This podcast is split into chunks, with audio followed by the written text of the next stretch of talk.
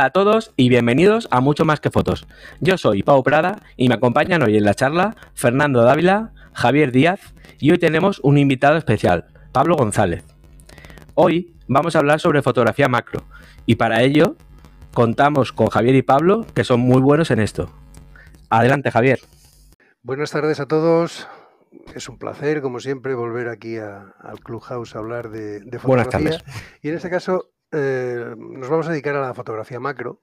Eh, nosotros, tanto Pablo como yo, eh, que ahora os lo presentaré, estamos en León, en España, y pues aquí la temporada macro es bastante cortita, de hecho acaba de empezar, como quien dice, y termina pues a finales de agosto, pero intentamos hacer el mayor número posible de salidas y eh, contamos con una biodiversidad en cuanto a, vida eh, silvestre se refiere muy, muy, muy grande eh, en el conjunto de la península ibérica. Bueno, saltando esto, os voy a presentar a Pablo González Mayorga, que es un, fósforo como yo de la fotografía macro y le apasiona pues todo tipo de insectos, sobre todo mariposas. Eh, básicamente nos dedicamos a la fotografía de mariposas porque bueno es lo más llamativo y lo más eh, lo que más em, llena los sensores.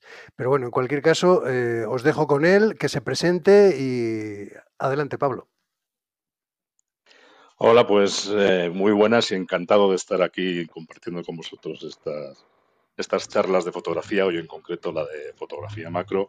Bienvenido, Pablo. Bien, muchas gracias. Bienvenido.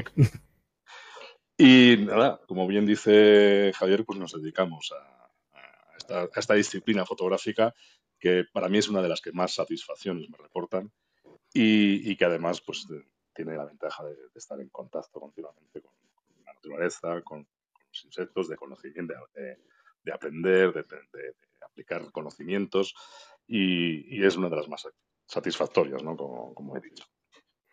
Eh, una, un apunte, un apunte. Eh, yo me dediqué, vamos, me dediqué, me especialicé, entre muchas comillas, en este tipo de fotografía porque es la única disciplina fotográfica que te permite hacer fotos a cualquier hora del día con cualquier tipo de luz cosa que no ocurre en la fotografía de paisaje, por ejemplo, los retratos. O sea, aquí puedes hacer fotos tranquilamente a las 3 de la tarde con el sol encima de ti a 40 grados, no hay ningún problema. Siempre y cuando haya bichos que fotografiar, eh, la luz en, este, en ese contexto hay que domarla un poco y ahora iremos a hablar un poco sobre esto. Pablo.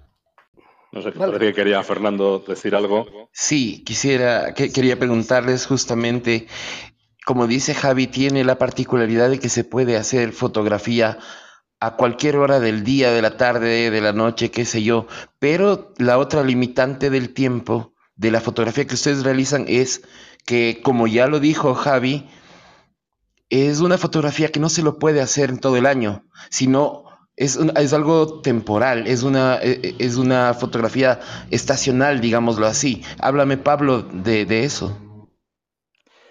Sí, efectivamente. Sobre todo, pues dependiendo un poquito de la zona en la que te encuentres, ¿no? Nosotros vivimos en el norte de España y, como decía Javi en la introducción, pues eh, tenemos muy limitado eh, esa temporada macro, ¿no? Que empieza prácticamente a finales de marzo, se podría empezar a hacer algo, hasta mm, finales de agosto, principios de septiembre, Este año, además, por circunstancias climáticas, está siendo eh, un arranque desastroso, ¿no?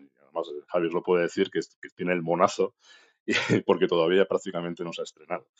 Y, hemos empezado muy tarde la temporada. Esperemos que remontemos eh, a partir de ahora y podamos eh, hacer pues, salidas y, disfrutar un poquito de, lo que nos gusta, que es la fotografía macro. Pero es verdad que está siendo vamos, terrible. Aparte del condicionante de fechas, de calendario, hay un condicionante muy bestia sobre todo en los últimos años que con el cambio climático se está notando una barbaridad, que es el viento. Eh, fotografiar algo que está posado en una flor con rachas de viento de 30 kilómetros por hora no es que sea difícil, es que es imposible. Entonces, encontrar eh, dentro de lo que es la temporada días sin viento es como que te toca la lotería, ¿sabes? Eh, pasamos a hablar un poco de técnica, Pablo. Venga, pues pasamos a hablar un poquito de técnica. Eh, yo creo que en principio, primero, habría que mm, dar una pequeña definición de lo que es la fotografía macro, ¿no? ¿En qué consiste la fotografía macro? Mm, yo he estado viendo, antes de, intervenir, pues, en distintas fuentes, las distintas definiciones que hay de fotografía macro, y más o menos los autores se ponen de acuerdo en que es aquella fotografía de lo pequeño, por decirlo así, del mundo pequeño, que se consigue con cierta nitidez y, cierta claridad, eh, pues empleando diferentes medios. Eh, realmente la definición es la de conseguir una fotografía que tenga una relación de magnificación de 1 a 1, es decir, lo que mide uno en la realidad, que mida uno en el sensor. Algunos autores bajan esa magnificación hasta un 50%, que mide uno en la realidad, que pueda medir pues medio, medio en el sensor. Pero nosotros englobamos dentro de la fotografía macro, tanto Javi como yo, esa fotografía de aproximación también. El 90% de nuestras fotos no llegamos a hacer las magnificaciones. Efectivamente, no se trata solo de pegarte al bicho, que, es lo que, lo que básicamente es lo que, lo que ha comentado ahora Pablo. Eh, a ver, nosotros aunque no sea estrictamente la definición de fotografía macro, eh, nosotros consideramos ya una fotografía macro una relación 4-1, 3-1, 2-1. Es decir, o sea, em, para que nos entendamos, que se vea el tallo, la flor y el bicho posado encima, y un poco de fondo. Eh, quiero decir, de ambiente. Eh, aunque no estás encima del bicho y lo que mide un centímetro en la realidad no mide un centímetro en el sensor, eso se sigue considerando fotografía macro. Adelante, Pau es una de mis dudas, de mis grandes dudas. ¿Cuál es la distancia entre la cámara y, el bicho? Para que la gente más o menos sepa, el, 433 eh, a mí me suena a fútbol. Perdona. Dale, bueno, la, distancia, la distancia mínima de enfoque de los objetivos macro dedicados es muy pequeña. Y no es la distancia a la cámara, es la distancia al sensor. Cuando hablamos de un objetivo que tiene una distancia mínima de enfoque de 30 centímetros, es desde el objeto al sensor, no al, no al frontal del objetivo. Entonces, eh, prácticamente puedes pegar. Eh, yo tengo un objetivo 50 milímetros macro que como le extienda el, capuchón de goma que tengo, el, parasol, meto al bicho dentro. O sea que... Era ahí la, duda, porque claro, yo siempre el tema de la fotografía macro, pues como muchísima gente le tengo muchísimo respeto, ¿no? y ¿no? Y entonces eso, digo yo, si me acerco a una mariposa, eh, es que se va. O sea, es que si, entonces, ¿cuánto, ¿cuánto es la distancia? Y también estabais hablando un poquito sobre la técnica, ¿no? Ahí, ahí me descubriré muchas cosas. Eh, esa es la segunda parte. Eh, habla, Fernando. Sí, la pregunta a la que iba justamente. Ustedes hacen un tipo de fotografía de aproximación. Primera pregunta, la diferencia entre fotografía macro y fotografía de aproximación. Segunda pregunta, hay dos objetivos que son los más usados acaso de la fotografía macro, son el 50 milímetros y el 100 milímetros. ¿Cuál es el que usan ustedes? Gracias. A ver, eh, eso es cierto o es una verdad a medias. Vamos a ver. Vamos a, poner, los puntos sobre las IES. Eh, actualmente en full frame, el objetivo más utilizado para macro es el 180. Eh, en APS-C, pues un 105, que equivaldría pues, a un 150 o un 160 en, full frame. Eh, ¿Por qué esto? Pues porque te permite la distancia suficiente al bicho que se vuela y que se mueve para que no se espante y para que puedas mm, acercarlo lo suficiente a tu sensor como para que la fotografía quede pues decente, eh, se le vean los ojos perfectamente eh, y, los detalles que tú quieres que se vean. Eh, si quiero hacer una fotografía de más aproximación, debo buscar un 50. no, no necesariamente. A ver, con, yo con el 180 puedo acercarme hasta 25 centímetros del sujeto, sin ningún problema. El problema e, es, el, cacho de, el cacho de paisano que hay detrás de la, de la, cámara y que se va a asustar el bicho. Entonces, eh, ahora es, ahí es donde íbamos a entrar ahora, en la técnica, en, cómo, en cómo fotografiar. Eh, voy a dejarle un poco a Pablo porque si no, no, no habla nada. Dale caña. bueno, eh, yo, por ejemplo, uso un 105 macro que para APS-C, pues digamos que es el objetivo macro todoterreno, ¿no? que vale un poquito para todo. También tengo un 50 milímetros y ese yo lo uso principalmente para flores, para orquídeas, para cosas un poquito más grandes que no necesito acercarme tanto para que me, pueda meter toda la escena y además con él consigo un poquito más de profundidad de campo, a igualdad de apertura con respecto al 105. Entonces, bueno, eh, tiene, cada, focal tiene su, cada focal tiene su historia. Los objetivos macro, eh, una de las grandes características que tiene, aparte de esa distancia focal eh, mínima que tiene, o sea, esa distancia mínima de enfoque, otra es la nitidez y otra es la capacidad, el barril de enfoque. porque nosotros, otra cosa que no hemos dicho, es que el 99,9% de nuestras fotografías están enfocadas en manual. Y para ello necesitamos que el barril de enfoque, el anillo de enfoque de ese objetivo, tenga mucho recorrido para poder afinarlo, para poder ser milimétrico y sea muy suave. Esas son las grandes, las tres grandes, eh, vamos a decir, características de un objetivo macro dedicado. Porque luego eh, hay muchos más sistemas. ¿no? Yo empecé con tubos de extensión.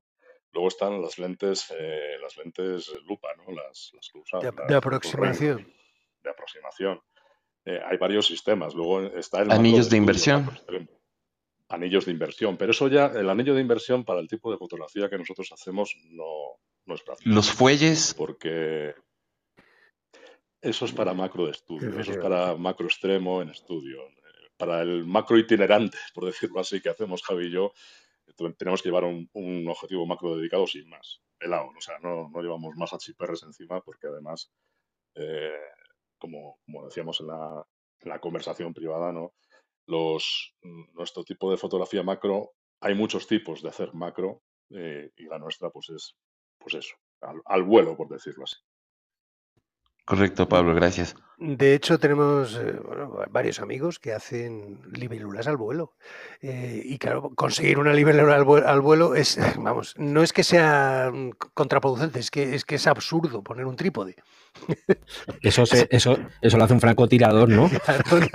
es que es absurdo poner un trípode. Entonces hay que pillarlas al vuelo y hay que incluso mover la cámara eh, según la velocidad que va el bicho. ¿Para qué? Para, para, pues, para conseguir eh, eh, captar ese movimiento. Eh, en fin. Un barrido de toda la vida. Eso es, un barrido, efectivamente. yo lo que, lo que sí quería dejar claro son los, los tres pasos que para mí son los que he seguido siempre y los que sigo a la hora de hacer cualquier tipo de fotografía. a ver, no es lo mismo fotografiar una mariposa que fotografiar, pues, por ejemplo, un escarabajo el escarabajo se mueve bastante menos, aunque vuela también, se espanta mucho más difícilmente, entonces te puedes acercar más y puedes hacer más esparabanes. Bueno, lo primero es localizar la presa. Es como, como para definirlo como un perro, como un perro de caza, ¿no? Eh, ponerse así con el hocico afilado y, las patas mirando y, las orejas enfocando a, la presa. Agazapado. Eso es. Eh, lo primero es localizar. Y para localizar un bicho que es del tamaño de la uña, poco más, encima de otra flor que es del tamaño de otra uña, poco más, hay que tener la vista entrenada. Y la vista se entrena saliendo a hacer fotos. Es decir, yo hay mucha gente que tiene eh, cursos de fotografía macro y los hace en su casa. Eso no es fotografía macro bajo mi punto de vista. Pero bueno, hay muchos tipos de fotografía macro. Eh, entonces, lo primero que hay que es entrenar la vista. Y la vista se entrena no localizando y no teniendo una agudeza visual extrema, sino teniendo capacidad de mm, detectar el movimiento. O sea, tú a un bicho cuando está parado mm, prácticamente no lo vas a ver, porque se mimetiza con su posadero, se mimetiza con el, eh, con el entorno y no lo vas a ver, salvo que se mueva. Entonces, eh, tienes que tener el rabillo del ojo entrenado para detectar ese movimiento. Y, una vez detectado, seguirlo hasta el siguiente posadero. Y una vez allí, acercarte. Ese es el primer paso, o sea, localizar. Segundo paso, acercarte sigilosamente con muchas, por no decir con, con casi todas, salvo las melanargias y cuatro por ahí, eh, las mariposas, puedes hacer ruido, no pasa nada si haces ruido si toses, si das palmas, si coges una bocina, no pasa nada porque en el sentido del, oído lo tienen bastante poco desarrollado. Sin embargo, si te mueves, ay amigo, en el momento que te detectan, se volaron. ¿Vale? Entonces, tercer, eh, tercer paso, pues eh, una vez localizado y una vez acercado lo suficiente como para hacer la fotografía, respirar tranquilamente, pausadamente y enfocar. el único truco que tiene el enfoque manual es que el ojo esté enfocado. Estando enfocado el ojo, el resto más o menos da igual. Luego ya paralelizaremos eh, el bicho, que de eso le voy a dejar a Pablo que hable, lo de la paralelización. El momento que tienes eh, enfocado al ojo, tienes que también tener en cuenta la, apertura de diafragma porque las son muy, son, muy cortas las, el, digamos el enfoque es muy delicado. Si enfoco el ojo ya no sale enfocada la antena o qué sé yo. Entonces, ¿cómo manejas el diafragma? Bueno, el, diafragma eh, te lo da la experiencia, ¿no? Se maneja principalmente en función de la distancia que tengamos al objeto, al bicho en este caso, ¿no? Si es un bicho. Y también un poquito teniendo en cuenta la distancia del bicho al fondo, ¿vale? No es lo mismo hacer eh, una toma a F8 teniendo el, el fondo muy lejos, que prácticamente vamos a aislar perfectamente al sujeto, que tener una mariposa posada en el suelo, que probablemente tengas que ir a un F4 si quieres aislarlo un poquito de ese entorno. Las profundidades de campo con las que se trabajan en, en, fotografía macro son tan críticas que estamos hablando apenas de bueno, milímetros. Estamos hablando de que si sale el ojo enfocado, eh, el ala que está por detrás sale ya desenfocada. Entonces hay que, bueno, la experiencia te dice un poco qué tipo de apertura tienes que usar en, en cada momento, ¿no?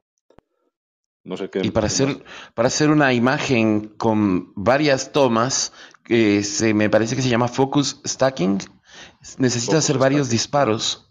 Este, tienes que ahí, los disparos son del, del, mismo sujeto, pero variando el diafragma para, para, para tener. Variando, entonces, variando la eso Variando la distancia focal, efectivamente. Variando, eh, la distancia de enfoque, sí. A ver, Fer, eh, ese tipo de fotografía, focus stacking, aunque hay cámaras como por ejemplo las OM System, antes Olympus, que lo hacen automáticamente, eh, no es aconsejable para bichos que se mueven. Eso es para hacer bichos que no se mueven. Entonces, todo ese tipo de fotografía de focus stacking, con apilamientos de hasta 400 fotos, eso solo es con bichos muertos o congelados, vamos, congelados, enfriados en el frigorífico y puestos sobre un posadero a posta y con toda la iluminación. Para hacer ese tipo de fotos. Implica, obviamente, manejar trípode. Para, todo ese tipo de fotos se requiere una iluminación que te cagas. El más mínimo movimiento ya no te sirve. Entonces tienes que estar en un eh, entorno controlado. Eh, aunque hay casos de fotógrafos macro que hacen focus stacking en el campo, eh, lo, que ves por ahí se hace todo en estudio. Todo, absolutamente todo. Entonces, este tipo de foto que, hacemos nosotros no se parece en nada a, la, utilización ni de fuelles, ni de iluminación externa, ni de focus stacking. Esto es una fotografía de campo, ¿vale? Es como eh, un, naturalista, un naturalista que va a ilustrar lo que se encuentra por el campo, la planta, la flor, el bicho, lo que sea. Nosotros lo, que hacemos es ilustrar el macro, es decir, los bichos que a simple vista pasan desapercibidos. Dale, Pablo, que no, no hablas nada. no, es lo que, lo que estabas diciendo. hay que diferenciar entre ese macro extremo, eh, que se usa además mucho en, biología, ¿no? de, ese super acercamiento para mostrar eh, casi a nivel microscópico los insectos, eso se hace todo en estudio. Se hace con iluminación, con muy buena iluminación, con objetivos o con, objetivos que ya los hay, que, permiten relaciones de, magnificación de hasta 5 por, y con sistemas de fuelles, con carril de enfoque. No tiene nada que ver absolutamente con lo que hacemos nosotros. Lo nuestro es eh, trabajo de campo, por decirlo así.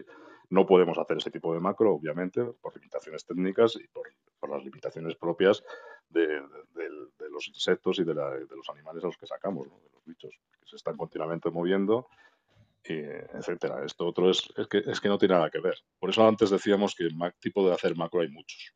Hay muchos tipos de hacer macro. Fernando, ¿tienes alguna duda? Sí, una pregunta más. El momento que, como decía Javi, no es como el, el, oficio de un cazador. Detecta la presa, se acerca, pero en ese instante yo tengo un poco de oficio, digámoslo así, experiencia en fotografía callejera. Lo que hago es buscar un buen fondo. Ustedes, cuando ven al bicho, ¿eligen también el fondo o simplemente se acercan? si te deja así. a ver, eh, también dentro de, la salida macro hay horas y horas. ¿no?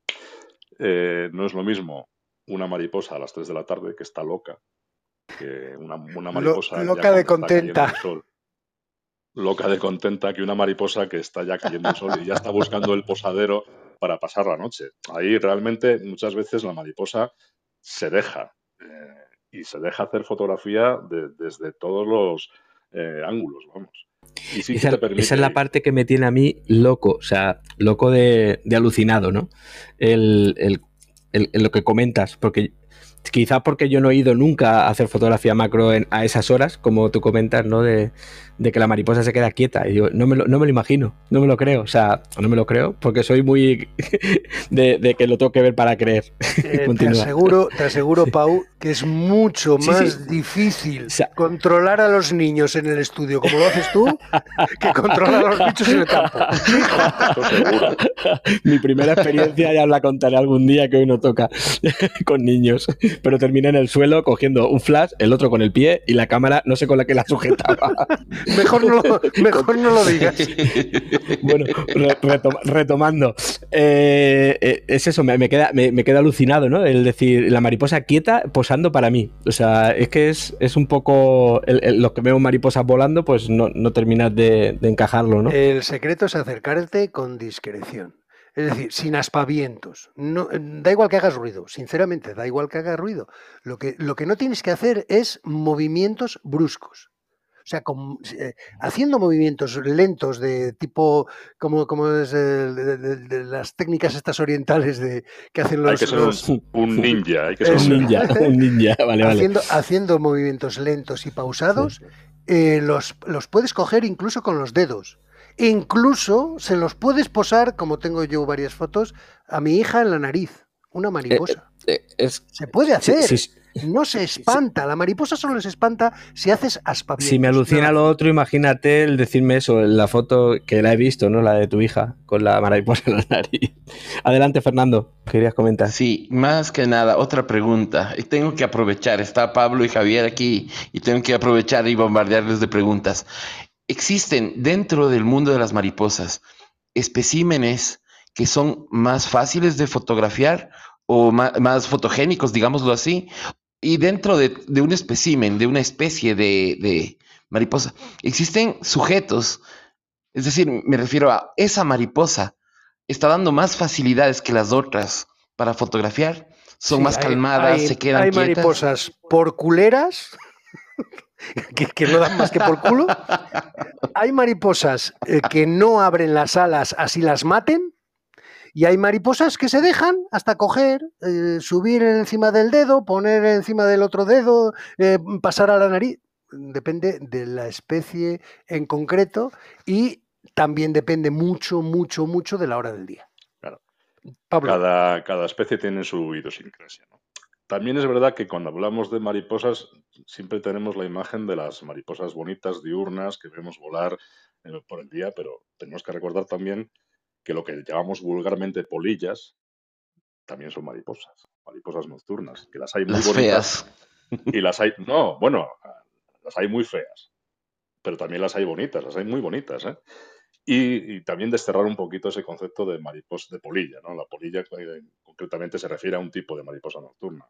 Eh, vamos a hablar, nosotros ya estamos ya a ese nivel de hablar de pteroceras, ropaloceras, pero hay mariposas nocturnas con hábitos diurnos muy bonitas, muy bonitas y que también pues, son objeto de, nuestra ansia por sacarlas. de hecho, lo que llamamos polilla de la ropa que es la, que conocemos normalmente como, dañina para el ser humano, es un 0,001% de las polillas. Es decir, de aquí en León, concretamente en León capital, o sea, en León provincia, hay más de 4.400 especies de, mariposas nocturnas. Solo dos de esas especies atacan a la ropa, para que tengas una idea. Lo que se suele decir normalmente, unos cardan la lana y, otros llevan la fama. Efectivamente. Muchos habréis visto, seguro, no sé si habéis visto alguna vez eh, esa mariposa que parece un colibrí, que está continuamente batiendo alas muy rápidamente alrededor de las flores, ¿no? que es la, la macroglossum, la, colibrí. Esa es una mariposa mm, heterocera, una mariposa nocturna, ¿no? con hábitos diurnos, y esa es muy bonita, entre otras muchas. Nosotros, mm, claro, el saber también los hábitos de las mariposas, las plantas nutricias de las orugas, de sus orugas, pues nos da muchas pistas para ir a ciertos sitios donde sabemos que tenemos muchas posibilidades de encontrar cierto tipo de mariposa. De hecho, todos los años repetimos prácticamente todos, los cotos de caza, buscando la mariposa de temporada, por decirlo así. Ahora mismo, pues la cerincia rumina, la arlequín, que es, digamos, la mariposa estrella de esta época. Cuando llega eh, mediados de julio, la Parnassus apolo, bueno, tenemos ahí varios referentes y alrededor de ese referente vamos sacando lo demás. Y dice, bueno, pues vamos a ir a buscar esta mariposa y luego que caiga el resto, ¿no? Esto es lo que más o menos solemos hacer. Y bueno, tampoco, no solo de pan vive el hombre, no solo de mariposas vive el, fotógrafo de macro. Eh, existen multitud de especies de insectos que son tan atractivos o más que una, que una mariposa. Por, por, no sé, por poner un ejemplo, un libeloide un libeloide es espectacular. Hay escarabajos que son una auténtica locura, libélulas que son fascinantes eh, y determinados eh, tipos eh, de insectos diferentes a lo que nosotros estamos acostumbrados a ver. Que bueno, si veis la galería de Pablo o la mía en cualquier momento, tenéis ahí mm, bastantes ejemplos de lo que puedes llegar a encontrarte en el campo, aunque no vayas a por ello. Quiero decir, nosotros sí puede, puede que en determinados momentos del año vayamos a por determinada mariposa porque es en la época de reproducción cuando vuela, cuando se alimenta, cuando se arruga, cuando tal.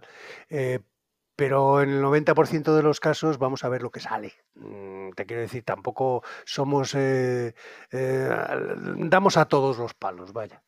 Sí, lo que me refería es que aprovechando esa circunstancia de vamos a ver si encontramos esto, luego no le hacemos asco a nada, por supuesto hablando de libeloides, ayer estuve, salí a hacer un poco de macro para quitar un poco el ansia y el mono y encontré un prado aquí en, una población de León donde creo que los fabrican y exportan para, el resto de España porque era impresionante la, cantidad de ellos que había. nunca había visto tanto libeloide junto. Adelante, Fernando. Bueno, quiero volver un poco al, al tema técnico. Javi, tú cuando yo disparaba una cámara APS-C reflex. Tú me decías, un buen inicio para la fotografía macro son los tubos de extensión. Hace poco tiempo te dije, ¿qué, qué, opinas sobre los tubos de, extensión? Tú me dijiste que no sirven, porque ahora estamos hablando de otra cosa. Estamos hablando de cámaras sin espejo, cuya distancia entre el lente y el sensor es mucho menor. Javi, pregunta para ti diferencias técnicas entre hacer macro. Tú que has hecho macro con, foto, con cámara reflex y con cámara sin espejo. Las diferencias técnicas de, las dos cámaras para el macro. Gracias. Absolutamente ninguna. Puedes hacer el mismo tipo de fotos con unas que con las otras. Absolutamente. ¿Por qué no sirven los tubos de extensión? Los tubos, de extensión no te sirven para eh, tener un alejamiento suficiente del sujeto para que no se espante.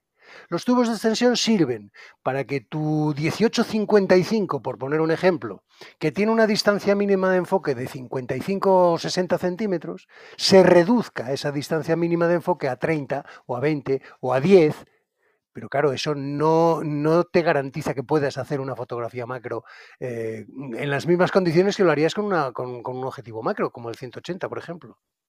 No sé si me explico. Te quiero decir, los tubos, de, los tubos, o sea, las, lentillas de aproximación y los tubos de extensión, lo que hace es reducir la distancia mínima de enfoque. Pero eso, con, eso lo tengo un handicap, con un handicap que, que no te puedes alejar tampoco. Es decir, vas a limitar el rango del enfoque en una distancia determinada, digamos desde 10 hasta 40 centímetros. Si tú quieres hacer la foto a 60 centímetros ya no puedes. Eso está clarísimo. por eso te digo que no sirve. la diferencia entre hacer fotos con tubos de extensión, hacer fotografía macro con tubos de extensión en una reflex y en una, en, en una cámara sin espejo. No tiene nada. Eh, eh, ¿Hay alguna diferencia? ¿No, tiene nada? ninguna. De hecho, no tiene nada que ver que, que, la lente esté más próxima al sensor de la cámara sin espejo, porque realmente lo que hace el tubo de extensión es alejarla para, para permitir eh, ese acercamiento. ¿no? El problema de los tubos de extensión, el problema de los tubos de extensión, aparte de perder el enfoque infinito, con lo cual yo con el 105 puedo hacer fotografía macro, pero también puedo hacer retrato y también puedo sacar un pájaro si me lo permite la distancia, es que con los tubos de extensión lo pierdes. Y otro, otro hándicap que tienen es la, la, pérdida de luminosidad. Quitan muchísima luz, con lo cual, eh, vamos, en condiciones pobres de luz estás vendido son, más los perjuicios que los beneficios, ¿no? Sí, ahí tienen una ventaja las lentillas. Las lentillas apenas te quitan pasos de luz, pero el tubo de extensión es como si te metieras dentro de un túnel, para que lo entiendas. Entonces te va a Pero las lentillas, en cambio, distorsionan. Eh, depende, si la lentilla es de calidad, yo tuve la Rhinox 250 con el 1855 y hice fotomacro. Por supuesto que hice fotomacro, pero a moscas. A una mariposa no. A hormigas que a, hormigas que están todo el tiempo todo el tiempo en movimiento es más difícil por esa circunstancia. No, no exactamente. Es que, a ver, eh, bueno, también hice a mariposas, pero claro, a mariposas a determinadas horas del día en las que están calmadas. Eh, a ver, la, idea de hacer el tipo de foto que hacemos eh, Pablo y yo es, pues, sí, puedes escoger el diafragma, puedes para desenfocar más el fondo, no desenfocarlo más, pero nosotros hacemos foto con ambiente. Te quiero decir, no hacemos el bicho solo o una parte del bicho. Hacemos el bicho posado en el posadero, que el posadero esté guapo, que la luz sea bonita y que el fondo esté desenfocado. Ese es el tipo de macro que vamos Efectivamente, nosotros ya buscamos composición, buscamos jugar con el bokeh, eh, buscamos eh, pues movernos para que incida la mejor luz no es solo sacar el bicho, ¿no? ya tenemos, ahí hay un, proceso creativo en, ese tipo de fotografía y buscamos ese componente artístico cuando podemos, no siempre se puede. Pero mm, ya no es solo el sacar el bicho por sacarlo y darle la máxima nitidez y que se vea bien y los pelitos, no, es, es incluso a veces nos alejamos un poco más para poder componer, para meter en escena otros elementos que le dan más creatividad a la fotografía. Eso, eso, eso es clarísimo al ver las galerías de ustedes que tengo el gusto de, de haber visto. Es alucinante cómo a través de la composición, el bicho más la hoja, más las ramitas, más la flor, crean, crean verdaderos conjuntos maravillosos, conjuntos compositivos, con fondos muy coloridos, con un bokeh extremadamente suave. Es, bueno, a los que nos escuchan les recomiendo, por favor, mirar las galerías de Pablo y de Javier de fotografía macro que son un deleite realmente. Pau. Nada, que habíamos subido a Olga, que no sé si nos quería comentar alguna cosita de lo que está escuchando o, nada, te doy paso. Adelante, Olga. Gracias. Eh, la verdad que eh, me encanta esta sala, está súper interesante. Bueno, yo no soy fotógrafa, pero manejo drones y la verdad que me ha costado muchísimo el tema de la fotografía y ahora escuchándolos, eh, pues eh, me quedo aquí bien juiciosita escuchando eh, tanta información porque cada día aprendo más. Y de pronto una preguntita, están hablando de macro, ¿es cuando se acerca mucho la, la cámara al, al objeto o, o qué significa macro? Eh, hola Olga, no necesariamente hay que acercarse. A ver, em, nosotros em, estamos englobando eh, la, fotografía macro en una especialidad concreta una especialidad concreta que es la fotografía de aproximación, no necesariamente el meterse encima del bicho. Es decir, sacar al insecto posado en la planta donde esté posado, con una luz eh, interesante, atractiva, con un fondo desenfocado y mm, buscar, buscamos más que, más que em, identificar al, sujeto, buscamos más la estética. Es decir, es una fotografía más, eh, más creativa que, el, otro tipo de, fotografía macro que es más de acercamiento. ¿Eres colombiana, Olga? Sí, soy de Colombia, pero vivo en Miami. Bienvenida. Este, te, doy el paso a Pablo, que te quiere comentar algo más. Sí, bueno, bienvenida, bienvenida Olga. Eh, bueno, pues a raíz de lo que ha dicho Javi, lo de identificar también depende, porque es, es un poco un juego. A mí también sí, sí, me gusta identificar lo que saco, ¿no? Y de hecho me ha llevado muchas horas a veces buscando en guías online y, y en guías en papel, pues elementos que hemos sacado y, hasta que no lo consigo no, no, no paro, ¿no? Porque sí que, bueno, es también un poco ese reto, ¿no? De, de muchas mariposas hoy, hoy en día. Eh, después de seis años haciendo macro me las conozco, pero otras no y siempre, bueno, ese, ese, ese otro, esa es la otra parte del macro, ¿no? Por lo menos en mi caso. Que a lo mejor Javi ya está más despreocupado en ese sentido, pero yo todavía tengo mm. esa inquietud. No, no, no, no es que esté despreocupado, es que te quiero decir que son, son fases de la fotografía macro que cuando tú ya eh, tienes prácticamente un ejemplar de cada, de cada especie que te puedes encontrar, pues, pues nada, vas a hacerla, pero ya vas con, esa mira más eh, estética. ¿Me entiendes? Ya no tanto como cromo nuevo venga para la colección, mm, sino que vas buscando ya un poco más, no sé, la composición, la luz, eh, la estética en, general de la fotografía. No, no, sí, de que estamos de acuerdo, pero que a veces te encuentras con, con insectos o bichos que no conoces de nada, y porque te acuerdas de nuestro amigo Deleproctophyla dusmeti, que fue un sorpresón.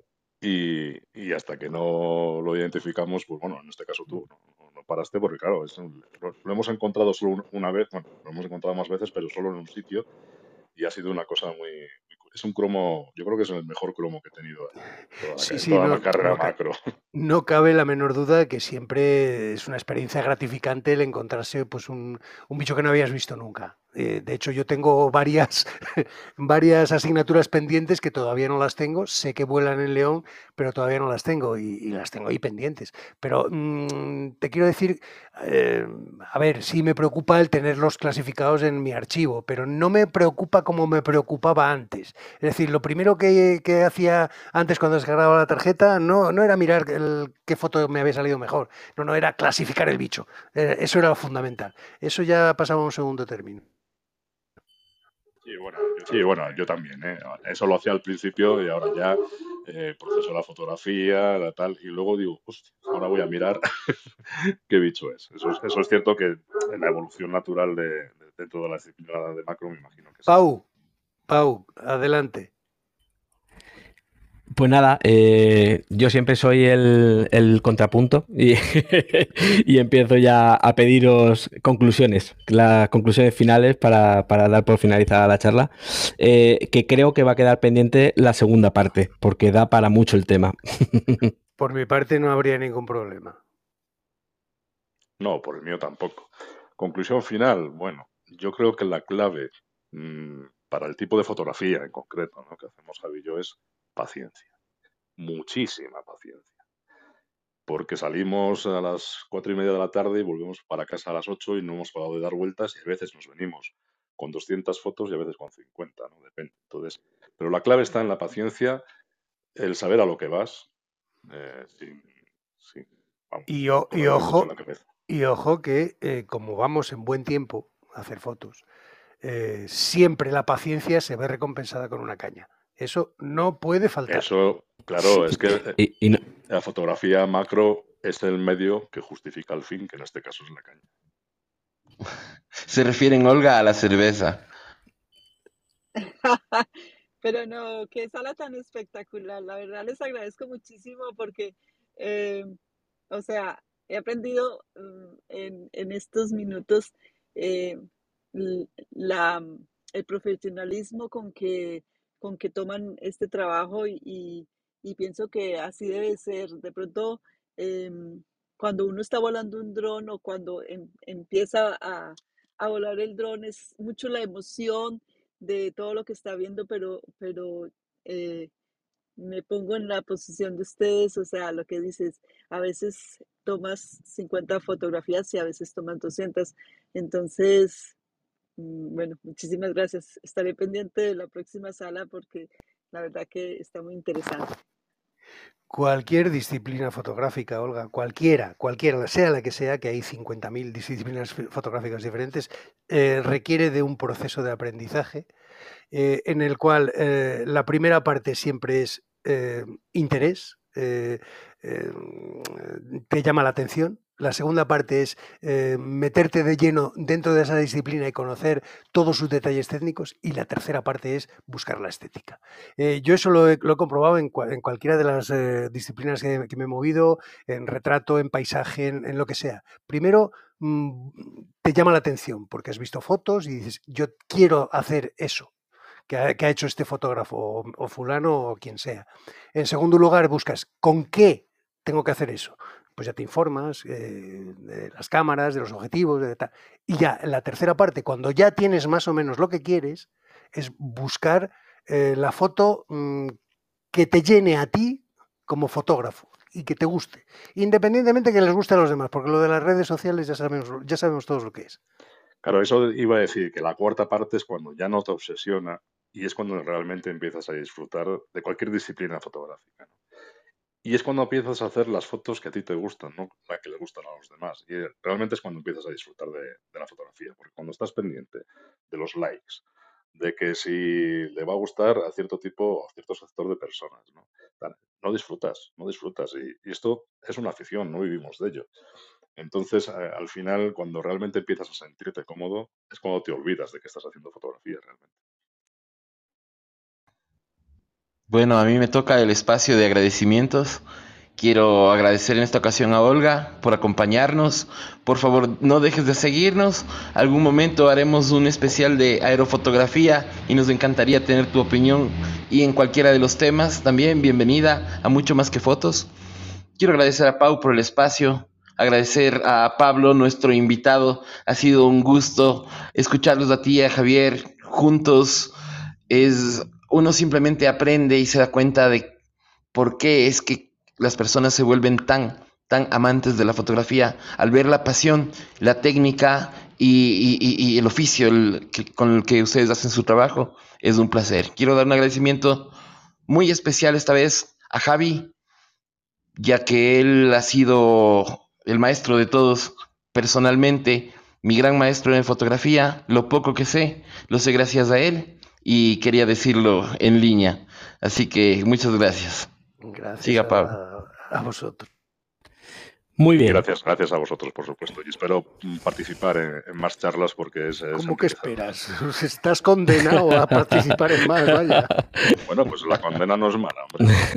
bueno, esperamos que hayáis disfrutado todos y todas. Y hasta aquí la charla de hoy. Esperamos que os haya gustado mucho y prometemos segunda parte sobre macro. Os esperamos en la siguiente charla la semana que viene. Por supuesto, a ti también, Pablo. Podéis encontrarnos en nuestro propio Clubhouse, mucho más que fotos, y también en nuestras redes sociales, Instagram, Facebook y Telegram. Un saludo y hasta luego. Hasta luego. Nos vamos en. Adiós. Nos vamos en 3, 2, 1. Chau. Adiós. Bye, gracias.